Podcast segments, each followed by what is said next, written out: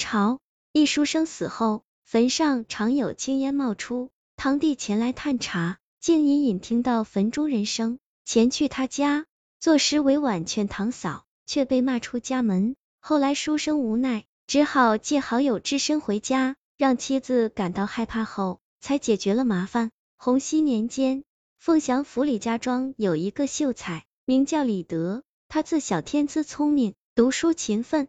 寒窗十年考的秀才后，经媒婆介绍娶的一个女子为妻。此女名叫陈美，肤白貌美，唯左脸有一颗黑痣，看着更显有几分妖媚。第二年，陈美生下一个儿子，但儿子不到半岁，李德突然染上恶疾，喝药几日就暴毙了。妻子为他设灵三日，随后将丈夫安葬在村北的坟坡里。自己则披麻戴孝，在府中为夫守孝，鲜少出门。一个月后，陈美变得不安分起来，将儿子送去娘家让母亲抚养，自己则在家中无所事事，寂寞无聊起来。隔壁有一宋书生，夜里大声读书，于是两人便一言一语搭起话来。这晚天黑无光，宋书生竟色胆包天，翻过墙头来与寡妇陈美对视。两人暧昧一会，竟是干柴烈火，随即缠绵起来。一夜春宵均在行苟且之事。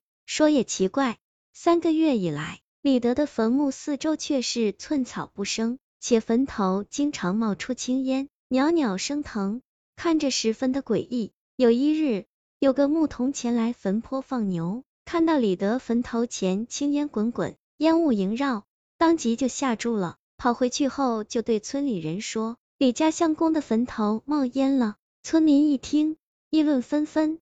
此事很快就传到李德的堂弟李行贤耳中。那李行贤是正直的读书人，深受儒家大道理影响，行为端正。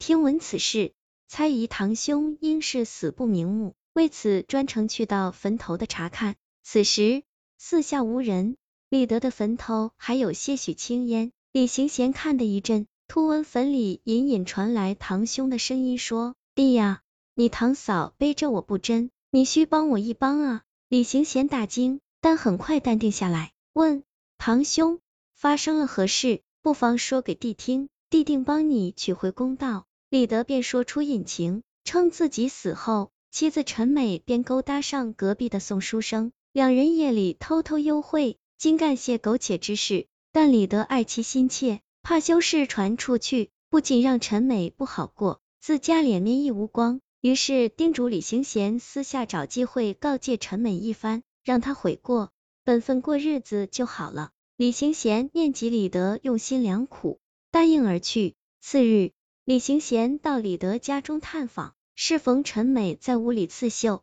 李行贤便以示暗示道：“白坟冒青烟，红杏出家墙，兄善忘妻之。”回头未曾晚，那陈美也读过几年书，听得出其中深意，但认为自己偷情一事被李行贤以诗戏弄，于是恼羞成怒，找个理由就对李行贤骂了起来。李行贤本是个文静书生，哪骂得过泼妇，吵得几句，便灰溜溜走了。但经过此事，陈美亦算收敛许多，不再与隔壁宋书生纠缠了。转眼半年过去，李行贤应试前去复考。宋书生也走了，那陈美寂寞无比，忍不住便化上艳妆，穿着花衣出门。所到之处，若是遇见年轻俊朗的男子，皆偷偷暗送秋波。不久，便引起米铺的公子爷陈芳的注意。很快，两人便勾搭上了。平日里，陈芳总是借故送米到李家，然后和陈美苟且。此事隐晦，无旁人得知，两人竟私下偷乐。倍感刺激。有一晚，陈美在家静等情郎陈芳到来，等到三更，却是半只人影不见。心烦之下，门外却有人在敲门。陈美惊奇前去开门，发现外面站着一个白面书生，长得貌若潘安，风度翩翩。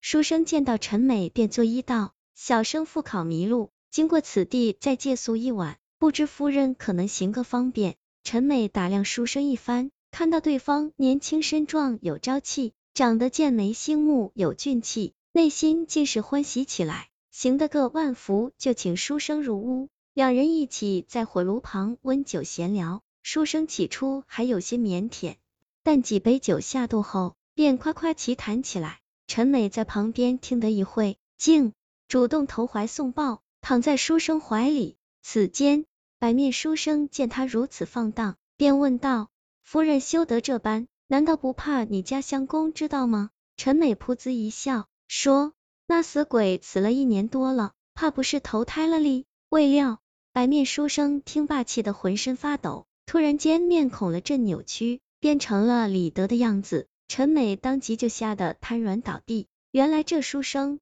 是李德生前一个好友，日前得他托梦，让他赋予己身，借他身躯一用。李德的脸色苍白，一下又变成青面獠牙的恶鬼，用一双阴冷眼睛盯着陈美，看得他瑟瑟发抖，不停求饶。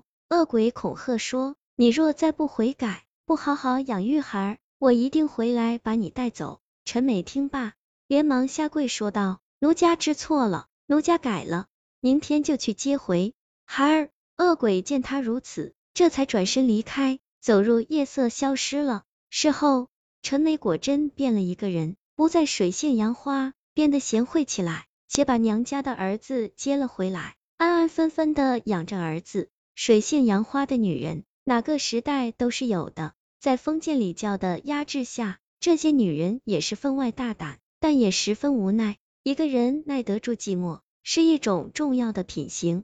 现实中，夫妻之间更需要相互尊重，多沟通，增加理解，才能更情投意合，将日子过得更甜蜜。